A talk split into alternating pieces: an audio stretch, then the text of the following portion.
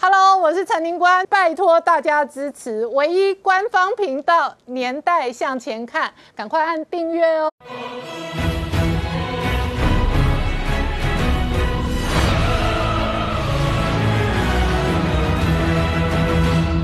年代向前看，向前看年代。大家好，我是宁官，欢迎我们忠实观众跟粉丝朋友扫描 QR Code 订阅《年代向前看》YouTube 官方频道。我们看台北股市今天重挫三百六十三点，盘中的跌点甚至高达四百多点。主要的原因哦，除了美股重挫五百多点之外，另外一个外界观察的是台湾这一回合在中国限电风暴下面所遭受到的林林总总的压力。那外资机构事实上调降台股的这一个指数目标哦，高达一千千五百点，而黑暗中国经济哦，到底会对中国台湾乃至于全世界带来什么样的冲击跟影响？美元指数来到了一年多的高档，但是能源价格飙涨到七八年的高档。今年冬天的缺煤、缺电跟缺油哦，事实上是一个全面性的能源危机压力。而这一回合，澳洲出口创新高，不管是原物料价格的上涨，或者是能源相关的矿产价格上涨，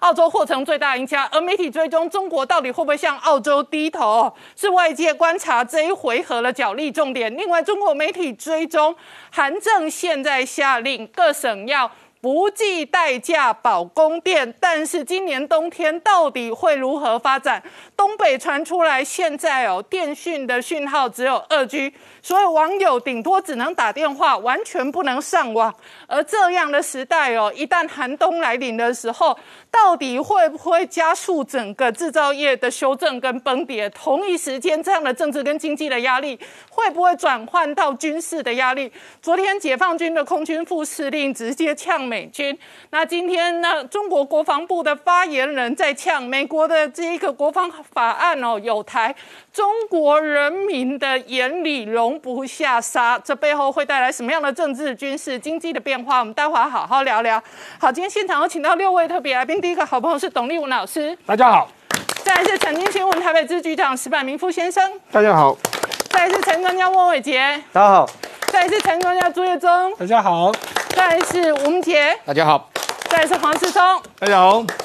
好，我刚刚讲哦，台股今天重挫三百六十多点，盘中的跌点高达四百多点。主要的原因当然哦，跟美美国股市的回档，乃至于中国经济的不确定跟风险变数有关。另外一个外界观察的是，这么庞大的经济社会民生政治压力会带来什么样军事的变化？好，是从刚刚看到，十月一号事实上哦是中国廉价，但是呢，整个大限电的危机哦，造成这一个对内对外。的政局更加的紧绷。没错，今年的这个十一长假的这个过程里面来说的话，中国很多民众可能会在黑暗，然后没有冷气或者没有暖气的日子里面度过，那真的是非常难受的一个情形。那在过往的时候呢，在十一长假的时候，中国大陆各地都会有所谓的灯光秀，因为毕竟要庆祝伟大祖国的生日嘛。那过去包括说在深圳啊，或者在上海啦、广州啦，甚至在西藏啦、在北京啊，到处都会有所谓的灯光秀的这个状况。那因为今年呢缺电，那缺电的时候，如果你在大搞这种灯光秀，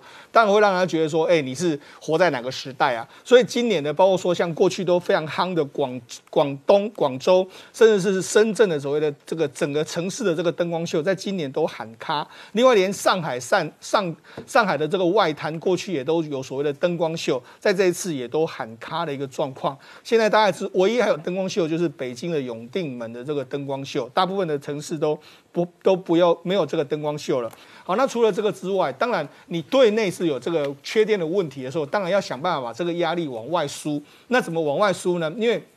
今年十一长假的时候呢，中国解放军可是没有放假，他也是今天早早上的时候，一共有这个九度来这个台湾进入我们的西南防空领域。那从这个上午的一点、四点啊，然后七点、八点有两次，九点有九点有四次，然后一共九度进入我们的 ADIZ。那当然，我们的这个中华民国空军一定是进行一个所谓的驱赶的这个状况。那比较特别的是说呢，因为这个美军刚好有跟他碰到，那美军碰到的时候有用所谓的 attention。讯，这样来警告中国大陆的这个空军。所以你要知道，其实在目前为止来说的话，中国的当然是只能够把这个压力往外去丢。那累计到目前为止的话，本本月呢，一共我们驱离一共有九次，因为才一天。那二零二一年来说的话，一共有一百九十一天，我们驱离了五百四十六天。所以你看，其实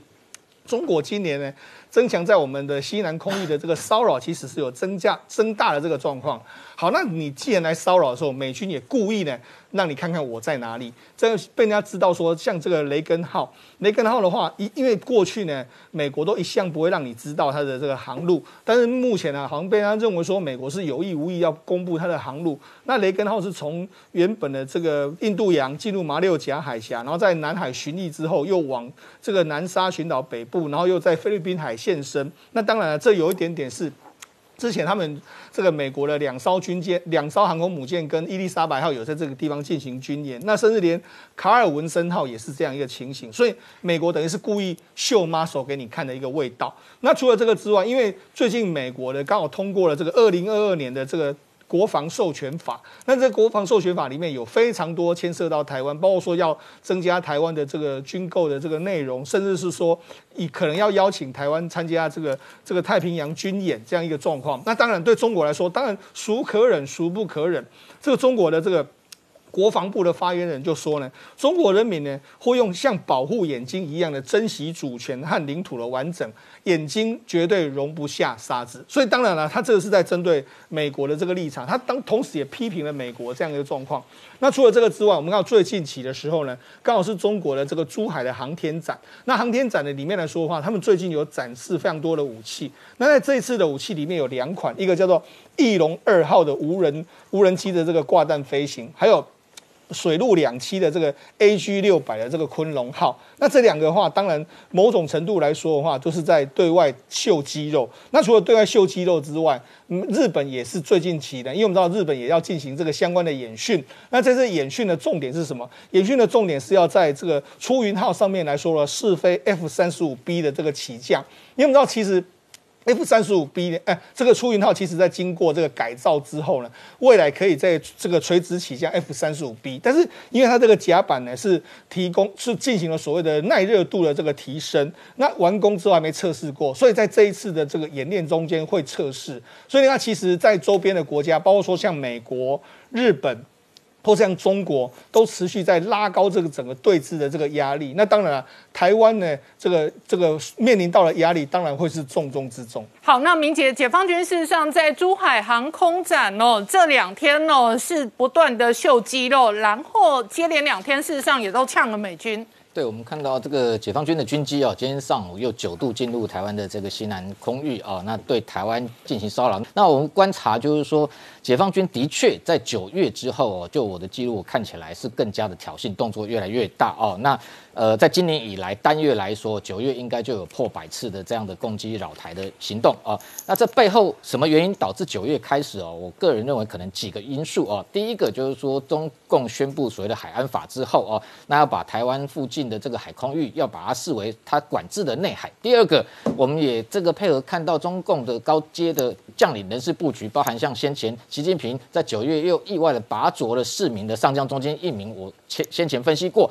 最年轻的五十四岁的空军司令员哦，这个长丁球哦，那这个动作配合近期中共的副司令另外一位副司令员哦，直接呛美国说我们云端见，就可以看得出来九月份开始哦，似乎第一个年轻的将领是不是在承这个习近平之意哦，连这个战战狼的这个姿态越来越高哦，那再来就是说，我们看到拜习通电话是九月九号哦，也就是换句话说，中美的这一个这个高层领导人。即便已经通过电话，但是军事的动作没有暂缓，反而更加的升温。所以这背后可以看得出来，就是习近平看起来是硬逼着第一线的解放军的这个官兵要这个更加强硬，而且这些年轻的将领为了求表现，看起来在这一个扰台跟对美。国这个相互对峙的动作上面也越来越大哦，的确这样的状况会让这个整个区域的情势哦越来越混乱哦。那当然，这个九月份还有另外的变数，就是中国的北京的这个南海太呃动呃动态感知平台也公布了一项数据，说美国军机哦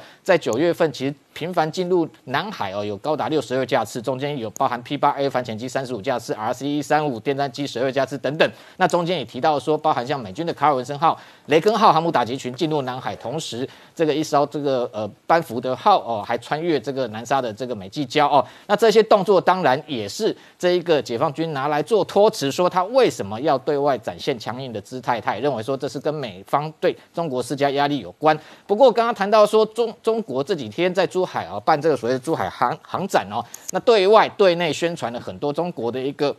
战力，包含它国造，譬如说像歼二十或歼十六 D 的这个电战版啊，那还有包含像无侦七彩虹六这些无人机，那这么多的一个军备，无非就是要展示说它的军力很强。但是很讽刺的是，这几天刚好也传出说中国又向俄罗斯采购了三十六架卡五二 K 这种舰载直升机。如果今天中国的自制武装这么强的话，为什么还要向俄罗斯采购？而而且特别是这一次对俄罗斯的军购，应该是继先前近年来大概就是 S 四百防空飞弹这个苏凯三十五二十四架之后的第三大军购案，大概有两百亿台币的规模哦。那这些舰载直升机为什么有需要采购？是不是背后意味，其实解放军这几年不是在大肆张扬说它的一个这个呃五直十或者甚至五直十九啊？那是。这些攻击直升机战力非常的强，为什么不自己拿来哦装载在零七五的这种两栖突击舰上面，还要跟俄罗斯采购？背后意味这些武器有很大的问题，特别是用在海上哦，包含像它的材料是防腐蚀哦，因为海用的直升机跟陆用的直升机是完全不同的。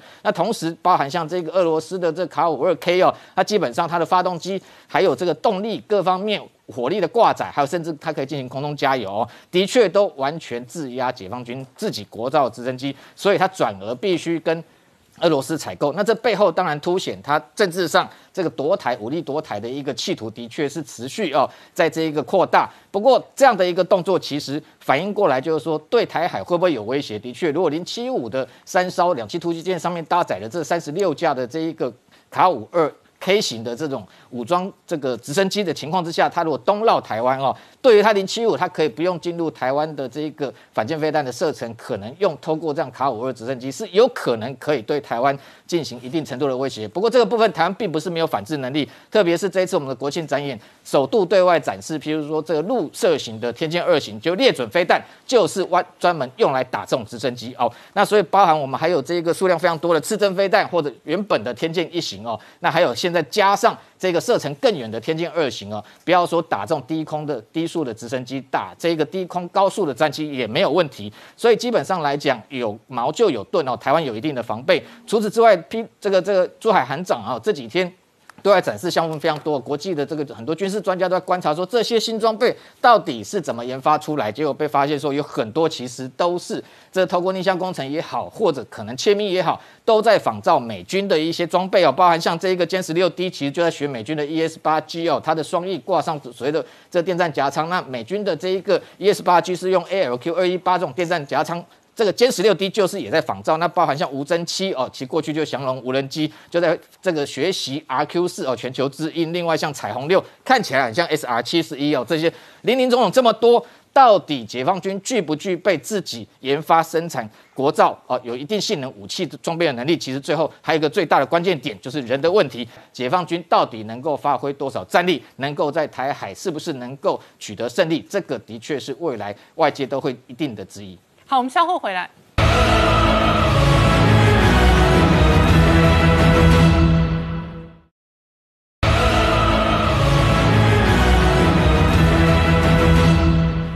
年代向前看的节目现场，我们今天聊的是台北股市今天跌了三百多点，外资直接喊跌哦，还说可能再杀一千五百点哦。主要的原因当然包含了全球停滞性通膨的隐忧压力之外呢，中国大限电乃至于中国恒大泡沫化背后隐含的。中国经济风险，而这样的经济风险到今天为止仍然存在着高度不确定性。今天媒体最终传出来，中国副总理韩正直接下令全中国各省要不计代价保供电。那我请教石板明夫先生，就我的了解，今天仍然不是不计代价都供电，但是也有人今天有得到供电。整个中国内部电力的混乱哦，现在看起来非常复杂。对，所以说这个这个事情我确实是蛮蛮诡异的，就是说，因为中国这么多年，特别是就是胡锦涛时代，我们很少听说过停电的状况了嘛，就是已经电已经这就是作为中国投资的市场已经成熟的一个最基本的标准，就是说你必须你要让外资来投资，你必须供电供水这些基础设施你要完完成嘛。现在突然间这些问题出问题了，就是说。可能说中国现在习近平政权，他的整个的统治能力是出了问题的。就是说，有人说他在下一盘大棋啊，或者要输出通膨啊。但是今天是国庆节，他们在国庆节这么爱面子的时候都没有电的话，这是在共产主义国家最重要的是领导的面子。这么上领导的面子是出来，就很明显，这不是他想要的东西嘛？那为什么会出现这种东西？当然有很很多各各种各样的解释了，有这个为习近平为了减碳下的死命令，或者是什么党内的权力斗争啊，还有什么因为跟澳大利亚制裁澳大利亚带这个不进澳大利亚的煤制成的负面形象，我想这些都有。但是说更重要的，我觉得就是说是中国从一个市场经济退回计划经济。从集体领导退回个人独裁独裁这个方向，社会构造带来的是个必然的变化。然后，因为最近我看到很多这个限电的消息的话，我讲到我当年我自己小的时候在中国，呃，七十年代八十年代初在中在中国，那个时候经常停电。那个时候，中国还是在计划经济非常强的时代了。嗯，那个时候停电的时候呢，我记得印象特别深的就是说，也是就跟他们说的是无预警、无计划，嗯，说停就停。对。那么当时我我记得我的同学的好像哥哥姐姐要结婚，当时中国人结婚是还不是到餐厅请客，是在自己家里请客，把邻居家的院子全借来，摆好几桌，然后在那里把亲戚朋友叫来去请客。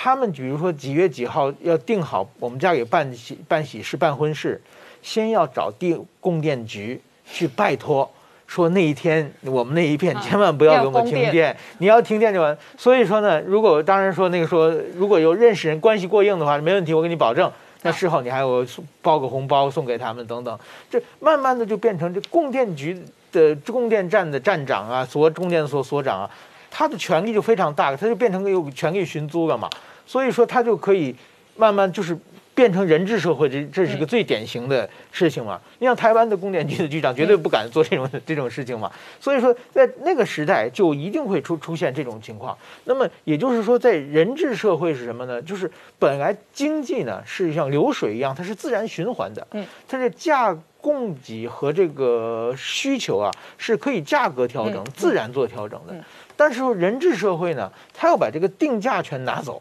对，他就让这个水不能流，每一段都给切，然后他都要一个一个做政治判断，那这水当然是流不动了。而且这个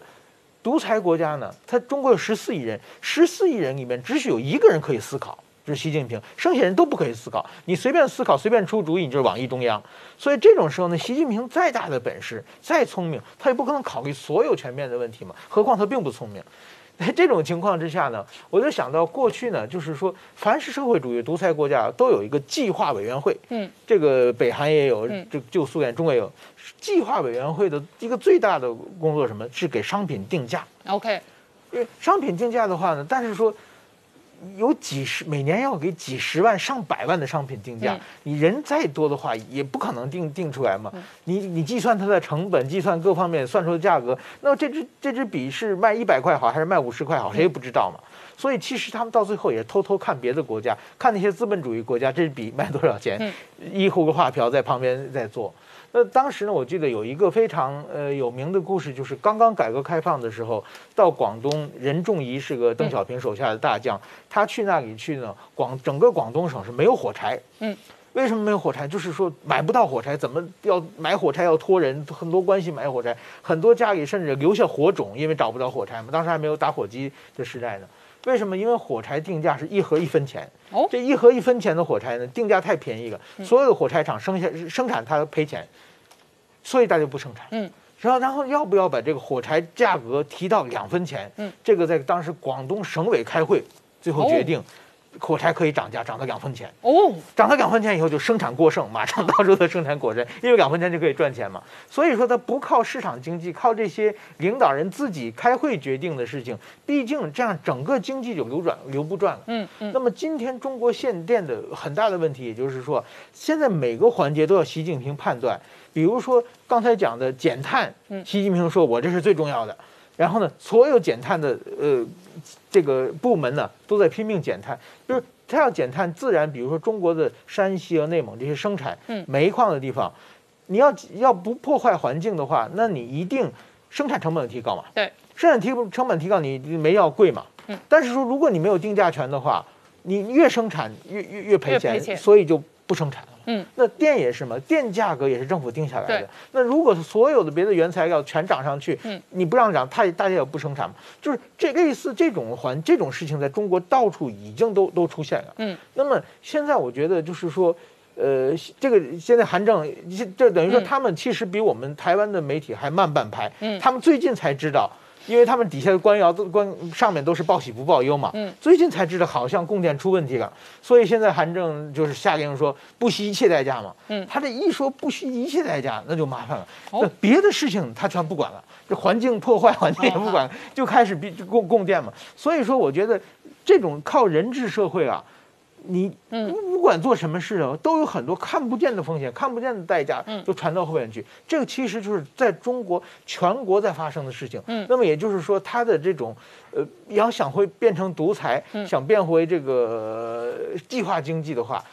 当然这些成本都会都会彻底出现。所以我认为这次。供电限电只是刚刚开始，今后在各方面都会出问题。好，那我跟你讨论一个问题哦，你有经历过中国的配给时代吗？对对对，在台湾这一次疫情最严峻的时候，我们内部也很熟悉口罩的配给，因为口罩当时的战略物资不够，所以不管你有钱没钱，不管你今年几岁，你配给的数量是固定的。对。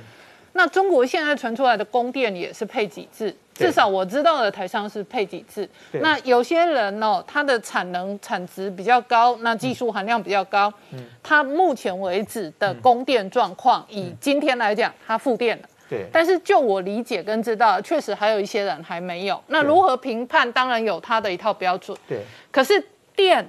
也会走到配给制吗？那所有中国的一切的物资资源、食物、商品，都可能走到那个阶段吗？这个如所以说，这是这这是另外一个问题。比比如说口罩是绝对缺、绝对没有的时候，实行配给制，这个在民主国家也有可能。但是实行口罩是疫情时候的对逼不得已，但是你不会所有东西都配给啊。但是这个配给制啊，首先有一个最大的，你必须有媒体监督、在野党监督，你不能其中有权力权力寻租。就是说，但是中国。他这因为中国没有自由的媒体，没有在野党，所以你供电一旦配给，就是靠人际关系了。好，对，就跟我小的时候那供电所所长一样，给别人家结婚的时候供电，他可以收红包的。所以说这样的话，整个一个社会马上对。互相的人之间的人际的关系的不相信，整个社会都会沉沦下去。嗯，那我请教这一个董老师哦，韩正现在下令全力保供电，可是因为天气还没真正入冬，入冬之后的用电压力可能哦，以全球来讲，这一次欧洲的能源危机也很紧，所以全球这一回合的寒冬怎么度过，中国的寒冬怎么度过，确实是一个很大的变数。是的，呃，其实从刚才石板先生讲的哈，你马上就可以知道。现在，嗯，中国最大的核心利益就挖煤供电，嗯，不是台湾问题。那呃，因为这两天这个呃这个呃缺电的问题哦，讨论很多了，所以说中国内部的这个资料越来越多。如果从纯经济的因素来分析的话，这一次的这个缺煤缺电呢，它至少有长期、中期跟短期的因素交织在一起。长期的因素，简单的说，中国是从二零一六年就开始推动所谓的煤炭哦，这个去产能。为什么？因为习近平提出了一个美丽家园嘛。那煤炭这个工业啊，它有一个特征，四高。哪四高？高污染、高增碳、高风险、高腐败。所以呢，这个等于是说呢，呃，你要达到这个呃呃呃所谓的美丽家园哈，你第一个针针对的哈就是煤炭这个这个产业。嗯，据中国官方的统计，二零一六推动嘛，二零一八年就已经去产能减产六亿六亿万吨，然后呢，关闭了四千多家的这个煤矿。中期因素就是澳洲，嗯，好，去年年底啊宣布制裁澳洲的煤，虽然啊，我觉得这是一个导火线，因为澳洲的煤的确占中国的这个它的煤消耗的那个比例是很低啦，嗯，可是它的它真的是一个导火线。然后呢，这个宣布制裁这个澳洲的煤，过去这大半年来，国际的这个煤的价格大涨了，这我们讨论很多次了。然后你就可以发现，在全世界的范围内。现在好各各地的这个电厂跟煤矿所签的这种长期合约的协定，现在大多违约了，嗯，交不出货或交货不足。然后呢，中国呢，它大概是百分之七十，它是一个长期的煤合约。然后呢，碰到现在碰到问题了，百分之三十是短期的这种现货的这种调节，也碰到问题了。好，短期的因素那就很简单了，好，就是因为解封，嗯，然后呢订单增加，然后高消费，然后呢这个大开产能，需求暴增嘛，哈。但是我觉得哈，还是有个政治因素哈，必须要把它点明了，就是说中国产煤的第一大省哈，叫做山西省，嗯，山西省呢是从二零一四年就开始反贪腐，嗯，呃，而且呢，好。到现在还没结束，山西省的反贪腐还没有结束哦。中共官方定义哦，山西省的这种啊这种贪腐呢是叫做系统性、嗯塌方式的这一种贪腐，什么意思？这个整个政府啊，每一个人啊，通通有份，嗯啊，从省委书记、市委书记啦，哈，什么啊煤矿的集团，还跑一路跟煤有关的哈地质局啦。煤炭工业局啦、环保局啦，一路延伸到呃这个金融哦监察局，全部跟煤有关。所以有一句话叫“倒在煤上”，真的倒霉。再过来就内蒙古产煤第二大省，一样塌方式的腐败，塌方式的反腐败，抓了一千多，过去两年抓了一千多个。所以呢，这两个产煤大省呢，等于说在政治上已经重伤了。那刚才有谈到，就是说。韩正哦，现在就是说中共的高层，好政治局常委级的哈，已经一个一个出来了，危机管理。嗯，韩正开了一个会，讲的不惜一切代价保障二零二一年冬季的供电，中国政府不会容忍哦这种大停电。嗯，好，那你要你的你的结论呢？结论两句话：保证能源电力的供应，嗯，稳定市场合理的预期。嗯，连李克强跟接见外国使团的时候呢，都这么说了。好，这什么意思？就是说，那你二零三零年的这个碳达峰，嗯，你二零六零年的碳中和，你就别想了。嗯，你现在哈，其实是在增加你的碳的那个容量。好，所以九月二十一号，这个习近平不是在联合国大会公开的向全世界宣布，中国的这个煤电厂不再输出国外。当时大家还听不懂这句话，现在听懂了。原来中国现在要从全世界输入煤电，输入到中国，因为它需要。最后有一个政治上的解释，就说如果它是一个政治操作的话，那为什么各地方政府不挑冬季来玩这个事情，而挑秋季？到冬季的话，会出人命啊！还会出人命，会玩得更大。不，如果是政治考虑的话，人命不在他们的考虑之内。好。是针对十月底要召开的十一届六中全会，嗯，一切的结果，这些我们看到这些事情，十一月啊，十月，嗯啊，这种这种六中全会里面会见真章。好，我们稍后回来。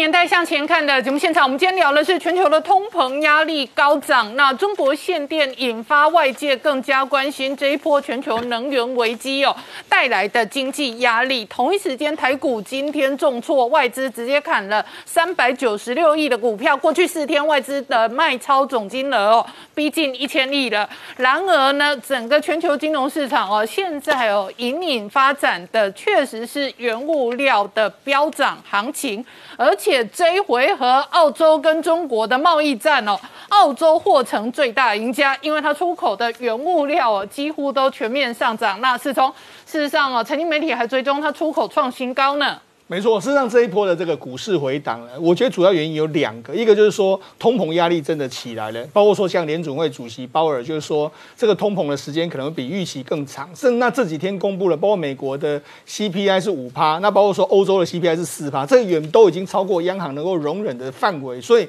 看起来的话，通膨压力的确形成。那通膨压力形成，当然升息的时间或者缩表的时间，当然就会提前。另外还有一个更难、更压重大压力是什么？因为中国缺电，还有原物料上涨，现在似乎会压制整个经济的这个成长，所以就是罗比，你前几天讲到所谓的通缩通胀，就是说。因为这个通货紧缩，然后同时之间哎滞胀，就是说通货停滞性通货膨胀，对这个可能来临，那这个对全球的经济当然是个非常大的杀伤力。好，那我们讲事实上目前到底有什么原物料在涨呢？包括说能源，我们看最近期的能源价格，包括石油、天然气，甚至是说我们刚才提到，因为中国因为缺煤矿的关系，这个煤炭的价格在往上涨。那甚至因为缺电的关系，现在连铝锭啊那些都在涨，所以这一波的这个原物料是形成一个。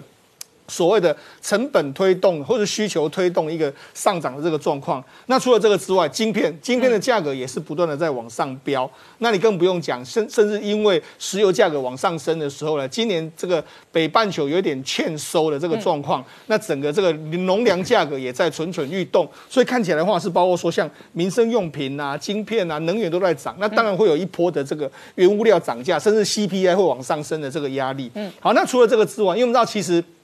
这一次呢，大家都把目光焦点放在澳洲，因为澳洲呢，它最近期公布它的七月的这个贸易逆差，那贸易顺差，就贸易顺差是一百二十一亿澳元，就没想到还比六月还要更高，而且比经济学家预估了一百零二亿澳元都还要更多。那为什么这样？主要就是因为它出口的，包括说像铁矿砂啦，或者煤矿啦，这个出口非常非常好，尤其是最近期从澳洲出口的这个煤矿，如果你从今年的低点到现在为止已经涨了一倍，嗯，所以没难难怪这个澳洲会变成是这个出口最大的赢家，甚至是他们第二季的这个经济成长率，第一季、第二季的经济成长率其实都还算表现的不错。那当然预估说第三季、第四季当然会更好。嗯，好，那这个对这个为什么要讲澳洲？因为澳洲前一段时间，去年哎，大家都还说，哎，澳洲跟中国打贸易战呢，它可能会成为最大输家，但是现在看起来，它反而变成最大赢家。嗯，为什么？因为中国到本身今年有包括说上上半。年是旱灾，嗯，接下来又有水灾，所以中国是全面性的这个欠收。那全面性的欠收之后呢？那现在他准备要去买，因为澳洲的这个小麦今年丰收，所以他准准备要去买澳洲的小麦，那不是增效吗？过去你跟他打的时候，你进了这么多，现在你要回头跟他打，所以我才说嘛，这一波看起来澳洲是最大赢家，那中中国是可能最大输家。好，但是伟杰，事实上台北股市的投资人呢，也开始感受反映到美中两个经济体的压力，那这个。事实上也反映在盘面哦，今天股票哦，事实上重挫了四百多点，收盘收跌哦，仍然是收跌高达三百六十多点。没有错，我想其实现在目前台北股市所面对的压力，其实外部的环境哦，除了是在利率上涨所造成的一些估值修正的压力之外，全球的央行都已经开始准备要进入到这个。货币紧缩的一个环境，所以流动性会变少。那美元最近的升值，其实也是引动外资回流的一个比较重要的观察重点。那当然，短期当中中国的这个能耗双控的影响，也是不容小觑的一个风险哦。那所以其实外资呢，就针对这样的一个部分去进行下修的动作。所以今天台北股市是下跌了三百六十三点，成交量为幅度的放大，接近快三千四百亿。不过现在目前的台北股市是已经回撤到年线的一个位置点。那外资呢，在这边针对刚刚三个原因哦，就去。下修了台北股市的一个目标价格，来到了一万五千两百点，也就是大概是在今年五月十七号哦，疫情要升升到三级之前的那个低点附近哦。那所以，其实现在目前外资针对台北股市的一个看法，仍然还有隐含大概将近快十个百分点的一个修正幅度。所以，其实就目前看起来，整个台北股市的一个结构是相对比较偏弱势。另外呢，就是在最近的这个市场上面哦，在韩国的媒体有爆出来，就是说美国要彻查晶片荒，那最重要，他要提。要求三星、台积电等等这些半导体业者呢，交出他们的一些机密的资料。那这样子的一个状况，其实是由美国的商务部来，呃，商务部部长特别提出来的。那他说。我们希望他们这些业者在十一月八号之前能够自愿的提出这些机密的资料。那如果他们不愿意，我们会有在工具箱里面会有很多的工具来请他们交出来。那他所谓的工具就是一九五零年的国防生产法。当这些问题、晶片的问题升级到美国国家安全的威胁的时候，其实呢就会有一些比较大的一些风险。那另外呢，在台积电的走势上面，今天呢，台积电呢是下跌了哦，这个比较大的一个幅度，大概是下跌了呃一个百分点左右，它跌了六块钱。台积电直接测年线。对，没错，它其实已经跌破年线了哈。那跌破年线呢，其实相对于台北股市来说，有一个领先的一个指标性。那外资呢，其实，在最近这一个礼拜，嗯卖超台积电将近快三万张。那在三星的部分，其实在今年以来的走势也相对都比较偏弱势。那今年以来是跌了将近快十二个百分点，所以三星也是比较偏弱势的。那联电的部分呢，其实在今天呢也是下跌了两个百分点，那是回撤季线的支撑，它的姿态还是在半导体产业当中相对比较高一点点。所以呢，它只是还是偏多方，只是回撤季线的一个支撑。嗯，最近呢，因为原油价格的一个高涨，所以国内的塑化产业其实都股价表现相对比较强势。台塑呢，今天虽然是出现了比较大幅度的一个回档，不过呢，也只不过是在回撤五日线，相对都是比较高档偏多头强势的一个回撤。那雅聚的部分是这一波的一个领涨股，今天回撤幅度是比较大，回撤了月线。不过我想，其实大概都还是跟油价。昨天的一个回档修正有关系哈，那另外呢，就是在航运类股的部分，航运类股今天终于是破低点了，跌破了七月二十八号的低点，航运一堆跌停哦，没错，今天都是收跌停板哦，那所以其实。在过去的这呃两个月左右的一个时间都在震荡打的，今天终于跌破低点。那么后续要特别留意的是，在这一波跌破低点之后，呃，过去的这些融资筹码会不会杀出？那一旦杀出，可能还是会酝酿一些短波段反弹的机会。嗯。另外，在散装航运的部分，在今天的这个盘面上的新闻重点是说，哎，散装航运它在 B D I 指数出现了大幅度的回档，所以昨天因为 B D I 指数的上涨而。造成股价的一个上涨的一个状况，今天就全部的都回吐了。那所以包含像是中航，包含像新兴，其实它的跌幅都相对比较重一些些。另外呢，就是在九月份的部分，华尔街一直都有在呃观察，就是认为说九月其实美国股市应该会有一个比较大幅度的一个回档修正，而他们认为这一波的回档修正大概会落在十到十五个百分点这中间。那么在九月份。最后即将要结束之前，当然就出现了一个下跌的一个风险。所以，其实现在目前美国股市的一个下跌状况，还是跟实质利率的反弹有关，跟联准会的资金紧缩有关。哈，因为我们看到在这一次的中国限电的冲击之下，不锈钢的一个供给是有一点点吃紧哦，所以华兴在十月份的这个盘价是有调涨的一个现象。我知道在能耗双控的过程当中，其实他们的生产成本会拉高，对，一拉高的时候，他们。对于下游的一些厂商的报价就必定要调涨，那调涨之后呢，其实有可能会有利于他们的一个营收的利差空间，但是如果它无法转嫁哦，那它的压力就变大。所以其实，在今天的华兴的表现上面，其实相对是没有反映这样子的一个利多。那这一次的整个能耗双控的一个影响，其实也影响到了一些相关的这个细晶圆的一些产业。那当然，在今天盘面上面，太阳能板的表现其实相对比较强。那因为这一次的这个原物料涨价，也有可能会带动在太阳能相关族群的一个报价上涨。那在我们看到，就是说，在我们的央行总裁哈，其实也特别看到，就是说，这一次的这限电的部分，有可能台湾会有一些相关的转单效应。那我想，其实在这个转单效应的影响之下呢，后续我们还是要特别观察，因为。有很多，我觉得台湾的状况是很复杂的。有一部分的原物料业者可能可以转单，然后受贿。对。可是有相当多上市贵公司，它依赖中国的工厂 生产基地。没错。它可能面对蛮大的变数跟风险。对。然后广东今天说部分供电开始涨价二十五趴。对。那如果二十五趴还不够用，是不是再二十五趴？对。就是你不确定你整个的风险跟成本会遇到什么样的波动。对，那其实，在金融市场的交易过程当中，不确定性因素一直都是最危险的事情。嗯，包含像是我们在实体经济当中碰到政策的不确定性因素。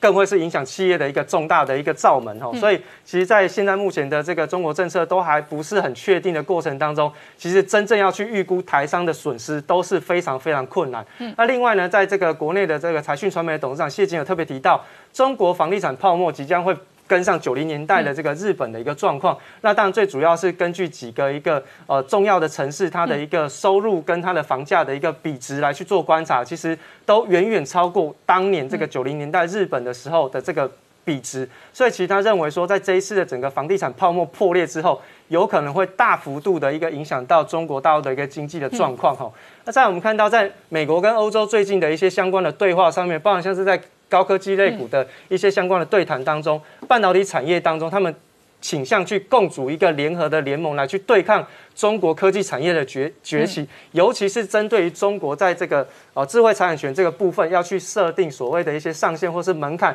甚至要立法去进行阻止。哦，这个是这个联盟最主要的一个呃用意。那我们看到，在车用半导体短缺的部分呢，预估今年全球汽车产量会减少到九百万台，也就是说，今年全球的汽车应该会只剩下七千六百万台到七千八百万台的一个产产量而已哈。那再来就是看到这个在半导体产业当中，这个代工产能吃紧的问题哦。其实易发半导体跟这个赛灵思，它是宣布的是在这个价格调涨的一个部分。那当然，它宣布价格调涨，其实下游或者是终端的厂商一直都会受到影响。因此，到目前为止，整个半导体产业都还是陷入在价格的上涨的一个压力当中。好，我们稍后回来。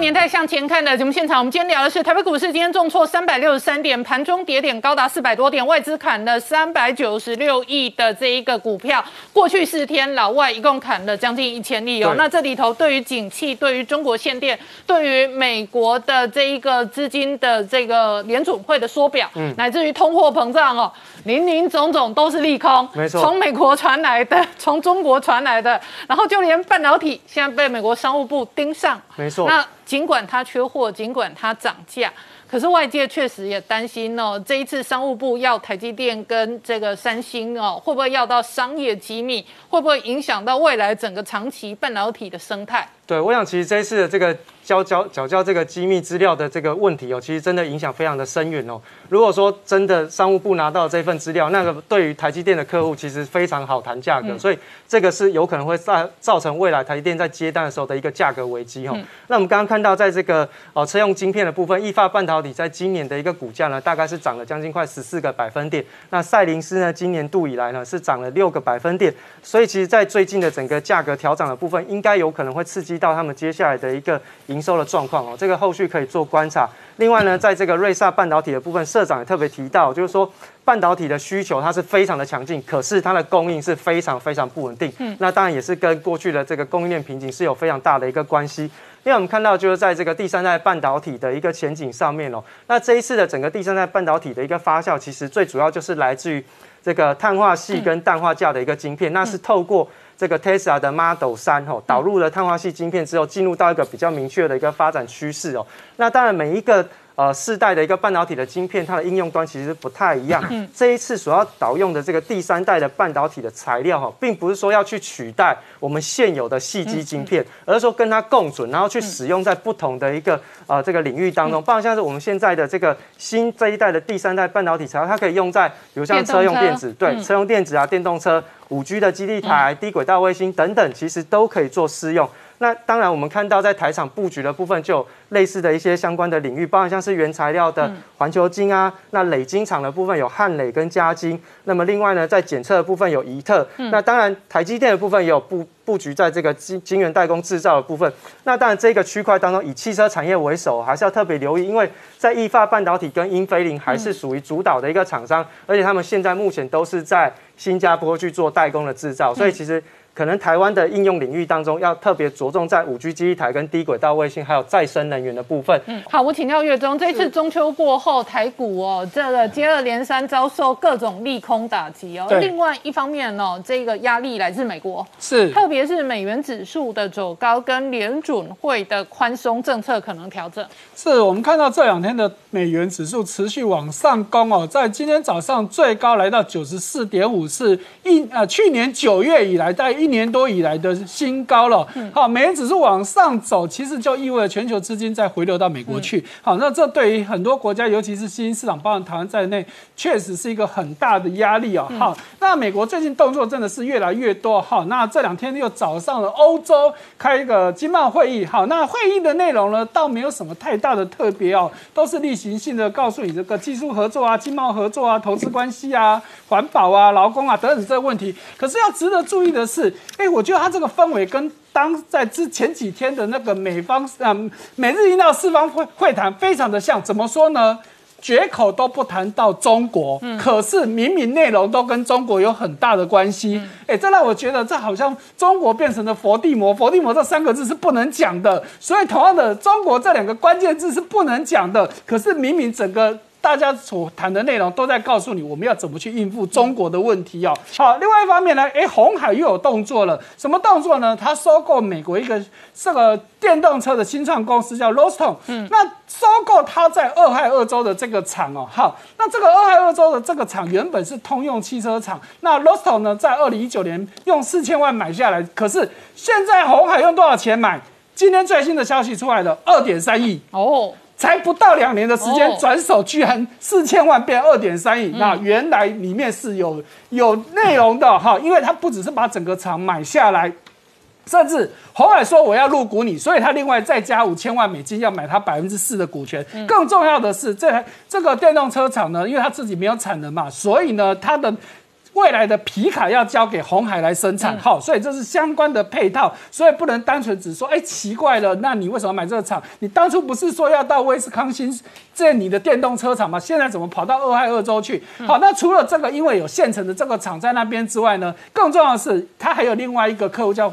这个 Fisker，大家可能之前我们都讨论过。那还有更重要的，当然就是 Apple Car。当它在二害二的时候呢，离这两个客户其实是更近的。好，那不只是红海有动作，因为美国这这这一段时间以来推了很多重大的政法案政策，好，比如说无疆界法案呐，国防等。国防授权法啦，然后这个等等，尤其是最近两个大基建，好一连串的这些法案下来，那当然给台商带来很大的机会，而且这个机会不是只有电子半导体产业，尤其刚刚讲到大基建、基础建设的营建相关的，好电动车工具机，通通都有很大的机会。虽然现在暂时因为预算的问题卡关，可是迟早会过。好，那更具体的是，实际上，哎，台商已经有很大的动作了。我们就以这个具体的数据。来看，去年这个投资美国的成长率暴增了六百多趴。那今年在数字上虽然没有那么多，可是今年的件数跟去年其实是差不多的。那谁最多呢？哎，可想而知，一定就是电子产业前进美国是最多的。那我们如果用具体的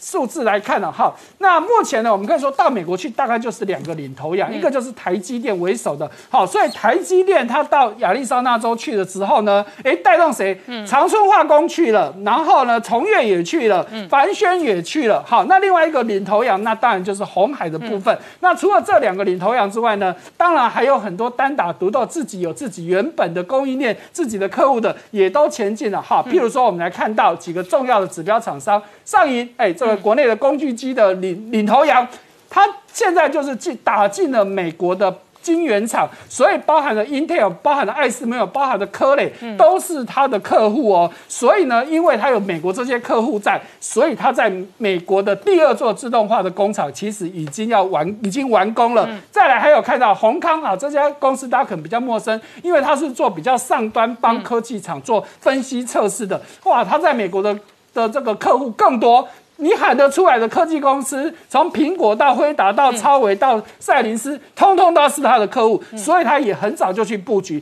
那研华就更早了，研华早在一九八七年就在美国布局。可是呢，他以前的生产基地主要在中国占六成，在台湾占四成，美国是没有厂的。可是现在哦，研华自己说，因为有客户要求。不可以在中国生产，所以他现在在美国要启动五年计划，未来五年当中，他要美国跟中国的这个产能、这个营收要一样，所以可见呢，他未来要在美国要用很大的力量。好，我们稍后回来。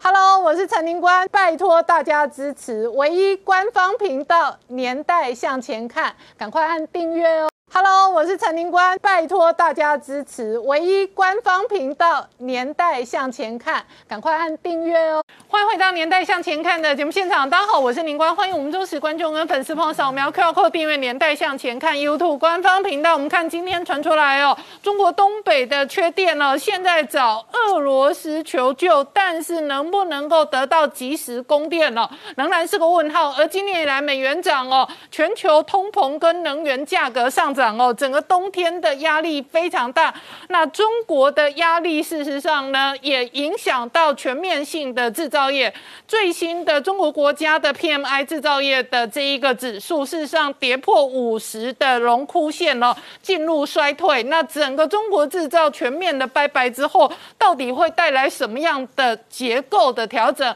以台股来讲哦，对于中国的整体铺险部位，在这一回合的经济修正跟风暴延烧的压力当中，可能面对什么样的变化？而全球能源价格上涨哦，是连欧洲都叫苦连天的，特别是这一回合英国的这一个油电的这个双涨压力有更加的充满危机哦。这样的危机不仅仅是能源跟物价的危机，也有可能外界点名下一回合可能哦涨势涨到全球的粮价，特别是基础的主要的食品价格，现在也都跟着涨。而这一波涨风到底会带来什么样的政治跟军事的风暴？在美国，拜登的信任危机哦持续受到影响，最新的民调支持度是四十五个百分点，而不支持度是四十九个百分点。同时呢，日本媒体追踪报道哦，菅义伟参与这一个美日印澳四方会议当中的会议，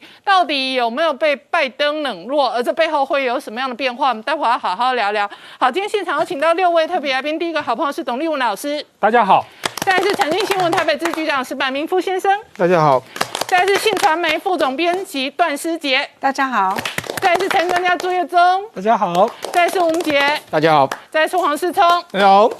好，我刚刚讲美元涨，能源涨，然后全球的民生物价涨，这一回合涨了老半天的通货膨胀压力，确实让各国央行哦非常紧绷。可是，在中国最新的制造业的指数哦呈现衰退的状况，那如今的局势会类似一九七零年代的停滞性通膨吗？好，世聪刚刚看到的是摩根斯丹利的经济学家哦，他担心整个全球经济局势的发展会类似一九七零年代的停滞性通膨，没错而一方面能源跟物价飙涨的同时呢，制造业跟其他的生产压力哦是逐步的扩大。没错，事实上，这个全球的这个所谓停滞性通膨的压力是越来越大。为什么这样说呢？我们现在讲，事实上，以目前中国的状况是，它整个 PMI 数字在往下掉。但是你看，中国面临到的是它的所有物价在上涨的一个局面。那其实这也不止在中国，全世界都是面临到这样一个局面，物价在上升的时候呢，然后整个经济成长的动能开始在趋缓。所以，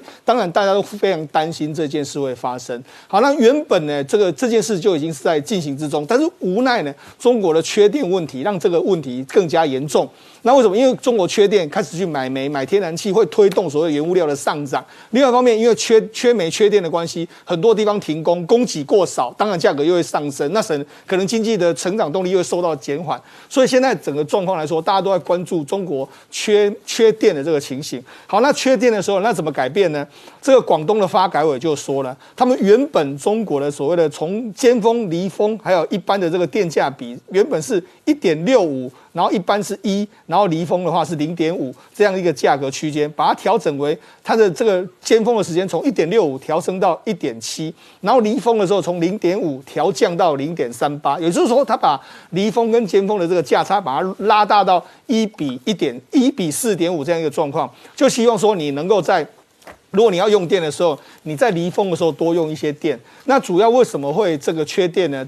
呃，广东省也出来说话，所以就是因为今年广东省包括南部，我们看到说，其实有一段时间呢，中国南方呢是一直在所谓的旱灾的这个状况，高温不断啊，有三三十四度到三十八度不等。那后来又有水灾，所以水旱灾这样连续降下来，再加上说他们广东省的这个发电机组相对的比较有限，所以会导致说这个整体的这个供给会相当困难的一个状况。好，那目前呢，广东省做的做法是所谓的开二。停停五，或是说开三停四，嗯，甚至在部分区域有所谓的开一停六，嗯，也就是说，因为这样的方式来减少这个尖尖峰尖峰的这个供电的这个压力。好，那但是压力还是存在，那怎么办呢？中国现在想的方法是跟俄罗斯求救，因为在目前呢，最缺电的是在中国东北这一边。那东北为什么会缺电？当然是因为这个中国的风力发电发的这个状况不如预期。再加上说，原本的东北的电呢，有部分是要支援华北，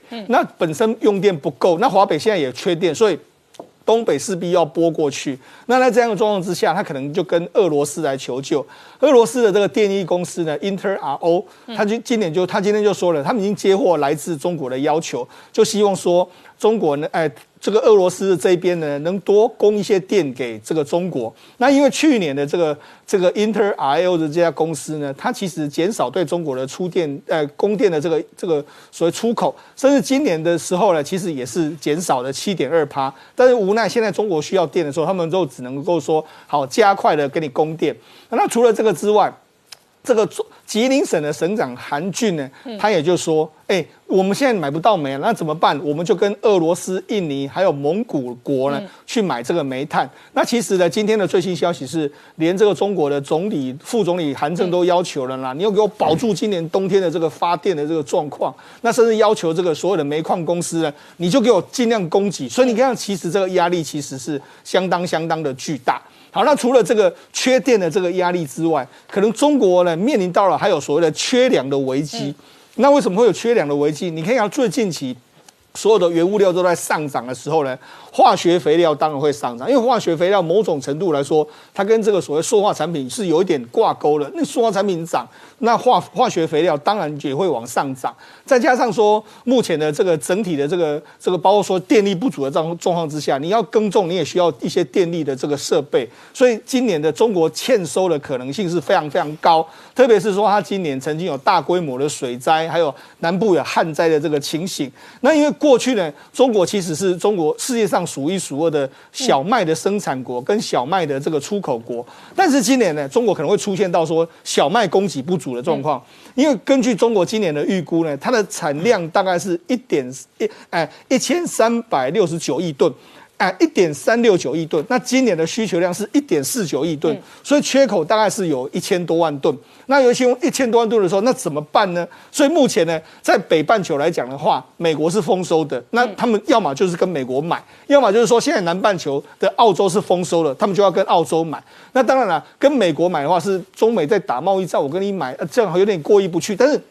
跟澳洲买也是显得非常尴尬，嗯所以现在对中国大陆来讲的话，是面临到缺电跟缺粮的这个压力。嗯好，那当然了，除了缺电缺粮的话，我们就讲到另外一个非常有意思的国家，就是澳洲。因为澳洲在这一波的这个中美中澳的这个贸易大战里面来说的话，其实原本是这个去年的这个经济下半年度的确是有受到影响，但是现在没没想到，因为最近期包括说像。铁矿、煤矿还有原物料大涨之下，最近起的澳洲的这个这个所谓的他们的这个贸易顺差又创了这个新高，所以告诉你什么？告诉你就是说，此一时也，彼一时也，中国会走到今天缺粮或缺电的这个状况。我觉得习近平某种程度来说的话，这也是他造成的人祸。就现在的局势哦，能源大国或者是这一个农业跟粮食大国哦，可能会因此获成最大赢家。那董老师同一时间哦，这个祸不单行。那媒体追踪哦，中国几个政府的网站被骇客入侵。好的，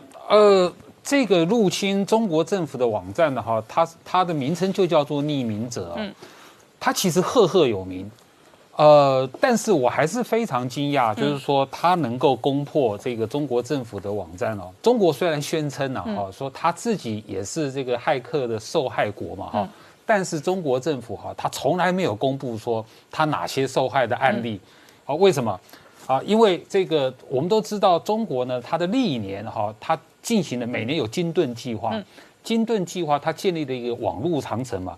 中国的长城怎么可能被攻破呢？所以说哈，这个这个中国哈，他是绝不讲案例的。可是这个匿名者哈，他就帮自己把它登出来了。他登了什么东西啊？第一个就是说，他登了中国的政府网站，你点进去的话哈，他出现的是他的这个 mark，匿名者的 mark，匿名者 mark 也非常有名哈。他的背景啊，就是一个联合国的标志，但中间摆一个西装，西装就是说一个人像，嗯。黑色西装，但是那个那个黑色人像没有头，头上面是一个问号，他的代表是什么意思？就是匿名，还有他没有领袖，在那个 mark 里面，他讲得很清楚，他们的理念，他们的理念呢，就是在追求这个知识的自由，追求知的权利，所以说呢，它是一个公民抗命运动，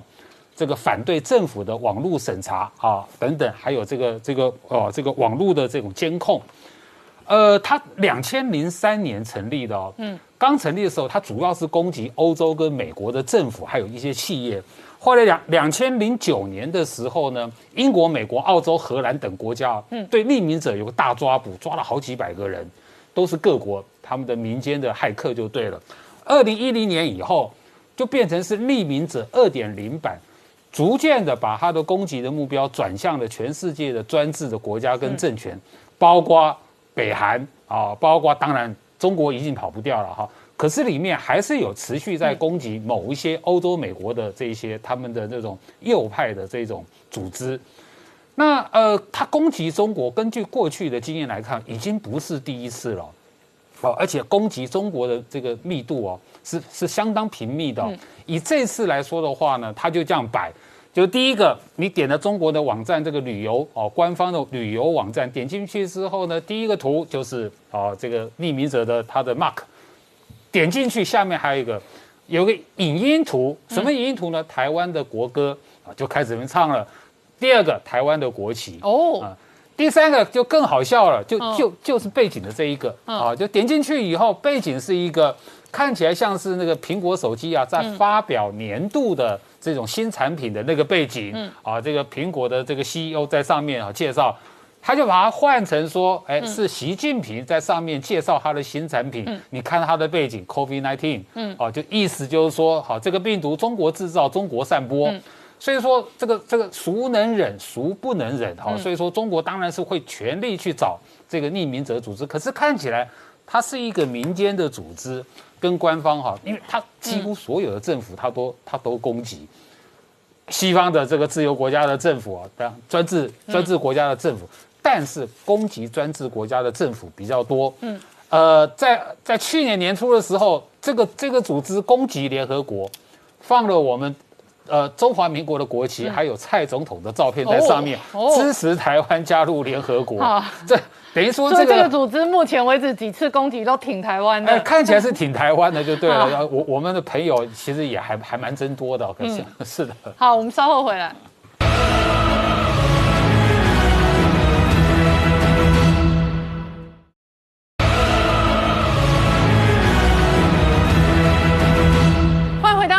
向前看的节目现场，我们今天聊的是美元涨、能源涨、全球停滞性通膨的压力不断的拉高，同时中国 PNI 哦再度陷入衰退的处境。那如果这一个限天变成常态哦，整个制造业供应链哦都还会衍生更大的变数。经济的变数事实上仍然会影响到政治。那在美国，拜登最新的支持度四十五趴，不支持度是四十九趴。同一时间在日本哦，一方面。岸田文雄出任最新的这一个自民党党魁跟新任首相。另外一方面呢，菅义伟在美国会谈的时候跟拜登的关系也被大做文章。我请教石柏明夫先生。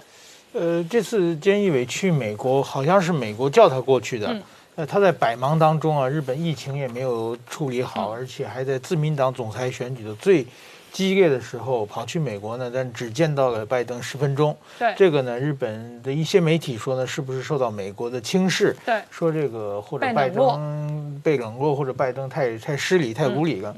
这种说法。当然说呢，我我觉得还好了，就是说，因为拜登就这种人，他基本上。好像是不是很擅长跟人见面、长谈的。呃，上一次四月份就是签订那个呃日美共同声明写台海那次，他跟安菅义伟两人谈的也是很短的时间，基本上都是幕僚在谈。我我想他就是说，这这是一个性格。那日本的媒体其实更担心的是日美关系今后会怎么走。哦，就是说，其实呢。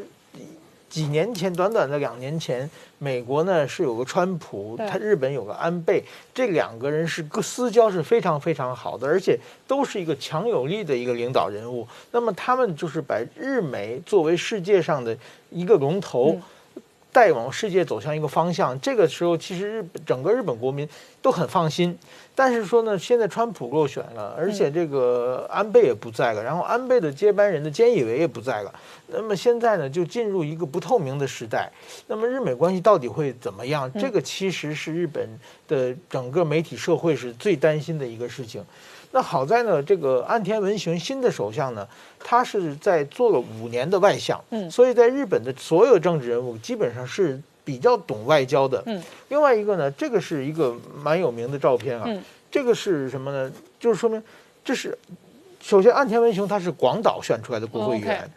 二零一五年的时候，他做了很大的工作呢。嗯，把美国的奥巴马总统请到了广岛。哦，给广岛的。原这个美国这个原子弹的这个投下原子弹，美国一直不道歉嘛，说是为战争嘛。然后他说让奥巴马北原子弹的牺牲者献花。OK，这个呢，然后呢，这个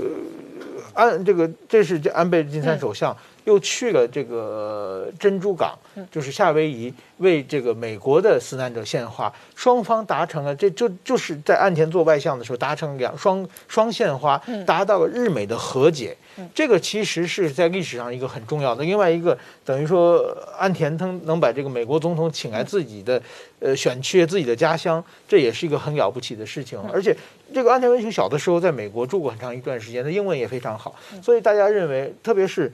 对不对？这个拜登是奥巴马的副总统嘛，所以说。大家对这个方面还是对这个岸田还是蛮有期待的。那么，我觉得再讲一个，就是岸田的这个人呢，其实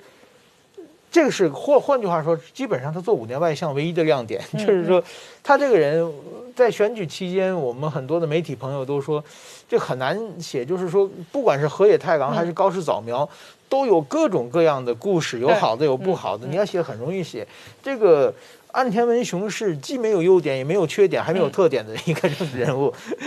但根本没没办法下笔。他到底他是一个非常低调的一个人，这就说唯一的一个可以说比较有特点，就是说喝特别能喝酒，嗯，被称为酒豪。这个他是做外相的时候和这个呃俄罗斯的拉夫戈夫外相。是唯一一个可以在酒桌上喝不输的一个外向，所以说这是一个酒量很好、酒量很好的一个一个特点。然后他就是说，接受采访的时候，每次都被用，因为讲的别的地方太无聊了，就是他每天。现在好像还是每年都有一次，喝完酒以后，第二天早晨不知道怎么回家的，然后呢，很担心会记忆完记忆没有记忆了嘛，会打电话给给自己的同事、给自己的秘书，自己追踪那个自己当天晚上回家的路，因为是政治人物，他怕路上有什么做个什么事情被人拍下来嘛，所以说到现在为止还是很爱喝酒，这是一个他的特点。还有一个比较有话题性的是，这这幅照片是他上次选总裁的时候。有人说是他落选的原因之一。哦，为什么呢？他是选总裁嘛，他自己在自己的演说上说自己回这个太太从这个广岛来东京，对，然后呢给他做了一顿饭，嗯，然后呢很好吃，感到家庭的温暖，嗯，结果照片上出来以后呢，大家说。你看，只有你自己的饭，嗯，你坐着，你坐着，你太太站着，对不对？太太专门为了你做饭，从广岛那么远赶来，就是这是大男子主义，是是昭和时代的这种，上一个时代的男人。这因为这个以后受到很多女权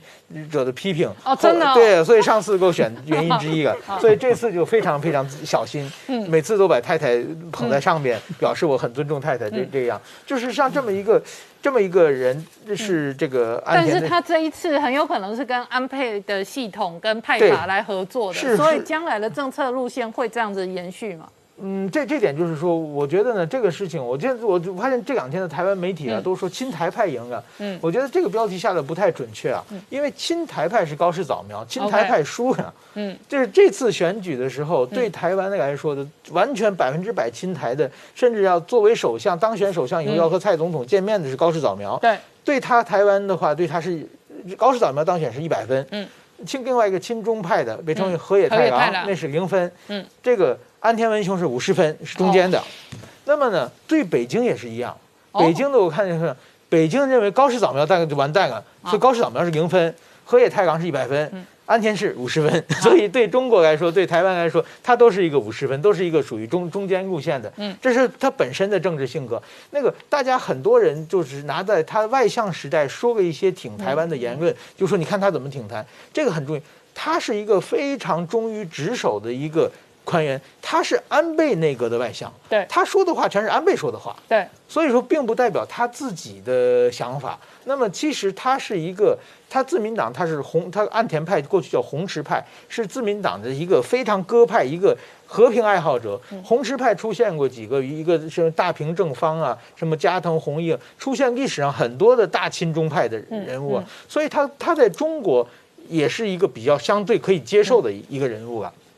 那么在这种情况之下呢，但刚才讲这次选举，其实光凭他自己力量他是选不上的。嗯。所以说，本来安倍是完全是支持高市早苗的，但是到了最后几天，发现风向不对。为什么风向不对？如果高市早苗选到了第二名的话，那么高市早苗和河野太郎决战，这个岸田他的票要分开，哦那就不知道谁会赢了。哦，所以到最后几三四天以后，安倍就开始采闸，然后让这高市早苗就变成第三名了。OK 高市早苗是因为是右派嘛，高市早苗选的票百分之百会投给他，对，所以他就当选了。是这么一个，他是中间派，哦所以两边厮杀特别厉害，是他是中间渔翁得利的。嗯，所以说在这种情况之下，包括他第一次当选，他只赢了一票嘛，嗯只赢了一票，也就是其实是高市早苗把票给分给他了。就是让你第一次选第一，反正我已经第三个嘛，我少几票也没关系，所以让他的第一次投票就超过了河野一票。然后，然后呢，这次安倍首相是非常全力的，是要对安倍来说，千万不能让河野当选，因为河野是已经打出反安对嗯安倍的一个记号了嘛。所以说那天早上起来，河野他早餐的时候，他们的派系支持他派系聚会来个九十二个国会议员，哦。吃完早餐中午中午去投票，只投出了八十六票，哦就中早餐到中餐之间就跑了六票，对就是被被安倍打电话挖走的，哦，那表示安倍还是很有实力就。非常有实力。所以这次呢，就显示了安倍的实力。嗯，那么我们看看，就是说这次昨天的这个呃安田信雄把先把呃自民党内的人事呃公布了，自民党他是这样。他是这四个人，这个自民党有个总裁，总裁是兼总理嘛，所以总裁很忙，基本不管党务。那么还有个副总裁是麻生，是虚职，没有实务。剩下有四个一级主管，一个一级主管就是干事长，叫甘利明，这个是负责钱和人的，这是非常重要的。这个是麻生的小弟，麻生派的。然后呢，总务会长福田达夫，这福田达夫呢，他爸爸是福田康夫是首相，他爷爷是福田赳夫也是首相。第三个，他属于安倍所在的细田派的，属于安倍的人。那么第三个高市早苗，这当然是安倍人。高市早苗叫做政务调查会长，所有政策。政日本的议会内阁制政策都是政党出来嘛，所有政策都要高市早苗经手，所以说这个呃，不管外交、安保各方，包括挺台的政策，应该由他来把关的话，这个政策的话就错不了，不会走太远。嗯，那么然后最后是选举委员长，这这也是麻生麻生派的人，就是基本上是安倍麻生在控制了所有的党务。嗯就说明这等于说，呃，嗯安田文雄要报恩嘛。嗯，另外一个很有意思，河野太郎这次用到叫广报。呃，广报委员就是宣传部长。嗯，宣传部长是自民党内的二级主管或者三级主管，是个小的职务啊。就是因为他出来挑战输掉了嘛，所以说麻生说的让他从打杂开始重新起来几步，就是非常明显的报复人士啊，就给他冷遇。所以说在自民党内，如果说你挑战失败的话，那你今后是就是说你会在党内的影响力降得很低很低。你认为河野太郎他未来没有机会了吗？啊他还会有机会，还有机会，但是说暂时就没有影响力了。他暂河野太郎他那个位置是没有办法没有办法参加政策讨论的。所以说，但是说我觉得怎么说呢？这高市早苗未来会不会有机会？呃相当有机会了。等于他变成政策通的话，他通过这个政策的话，他就可以在党内结识很多的人脉和很多的怎么说人际关系都会出现。那么也就是说，这次的政权呢，可以说是岸田高市的联合政权，就是当然高市后面是安倍的嘛。所以说呢，呃，虽然是百百百分之五十嘛。五十分嘛，但是加上安倍可以变成七十五分，所以说对台湾来说还是可以接受的，就是还是及格的。还是及格的。对，好，我们稍后回来。